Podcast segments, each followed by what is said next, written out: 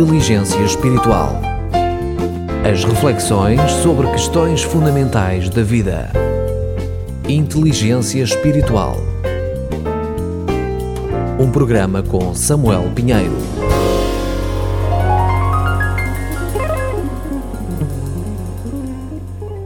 Não é o que entra pela boca.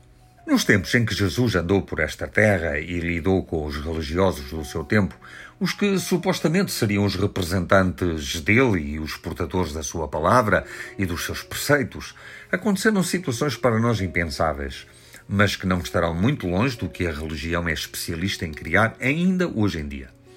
Segundo o relato do escritor do primeiro Evangelho, alguns fariseus e escribas expressaram a sua reprovação a Jesus pelo facto dos seus discípulos não lavarem as mãos quando comiam.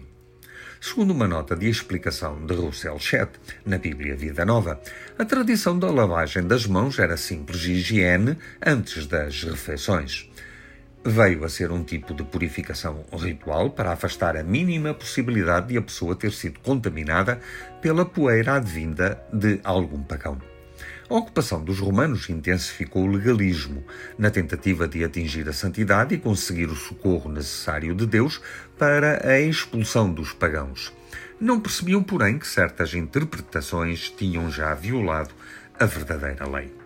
É esta armadilha em que a religião tende a envolver os seus paladinos. Um conjunto alargado de preceitos meramente formais que aprisionam, asfixiam, oprimem, dividem e excluem. Dão a impressão de que Deus é um ser mesquinho que se entretém com ninharias. Os religiosos tornam-se juízes que condenam os outros, inventando cargas para lançar sobre os ombros do povo, lançando acusações, vivendo da culpa. Foi isto que Jesus encontrou um profundo e entranhado engano sobre quem Deus é e o modo como ele age em relação aos homens. Jesus responde demonstrando o que de mais perverso o homem e a religião são capazes de fazer: interpretar a palavra de Deus fazendo dela o contrário do que ela é.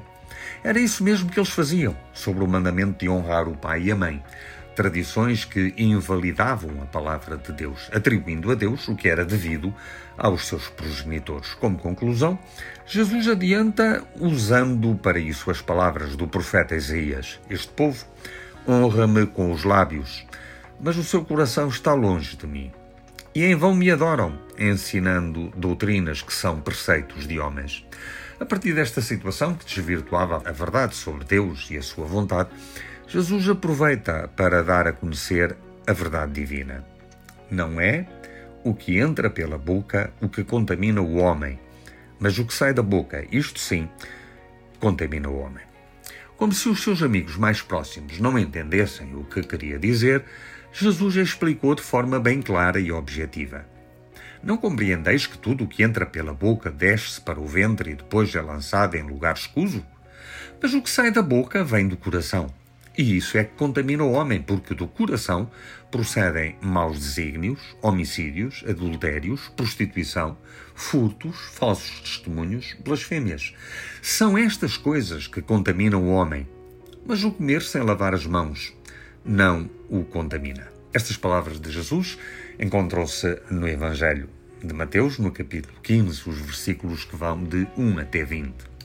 O problema do homem está no seu coração, precisamente, na essência do seu ser. É daí que procede tudo o que está errado e todo o mal. E Jesus veio para resolver essa situação que o homem por si próprio não pode tratar. Mudar por dentro é o que Deus pode fazer. Ele é especialista nisso. É um milagre que só Ele pode realizar. Ter cuidado com a nossa alimentação é algo que devemos ter na devida ponderação, em virtude de devermos tratar bem do nosso corpo e todo o restante do nosso ser. Mas não devemos descurar a nossa identidade, a nossa condição espiritual. O problema não são os pecados, mas a natureza pecaminosa da nossa natureza. Para alcançarmos um fruto diferente da árvore que somos, é ter que mudar o seu DNA espiritual. E isso foi o que Jesus veio tornar possível. Podemos dizer ainda que o problema do homem não é o pecado nem os pecados, mas aceitar de boa vontade e com gratidão a oferta de perdão que Jesus nos estende. Ninguém ficará para sempre separado de Deus porque é pecador e peca, mas porque não recebe o perdão que ele lhe oferece mediante a sua morte e ressurreição. O pecado mata e não prescreve. Só a morte de Jesus Cristo tem o poder de o destruir, aniquilar e exterminar. Isso é necessariamente algo que não entendemos, mas não sabemos toda a extensão do que é o pecado e dos seus desdobramentos. O facto é que aquele que sabe o que é o pecado é, e as suas palavras e as suas consequências, no seu tempo e na eternidade, decidiu pela única possibilidade de dar cabo dele a morte de Jesus Cristo. Isto torna o Evangelho totalmente diferente do que é a religião. Não é de mais regras e juízos uh, religiosos que precisamos, mas do perdão divino mediante a cruz, de uma nova natureza, de uma nova condição, de um novo coração, de onde possam proceder novas realidades, como o amor, o próprio perdão também, eh, o serviço, a graça, a bondade e, acima de tudo, retomarmos a identidade com que fomos criados, a imagem e semelhança de Deus, que em Jesus Cristo se torna o nosso Pai.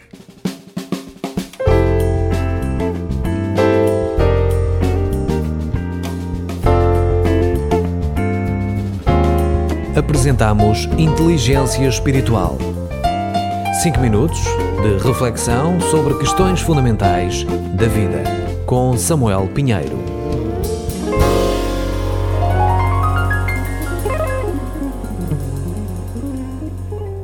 Este programa está disponível em podcast nas principais plataformas digitais.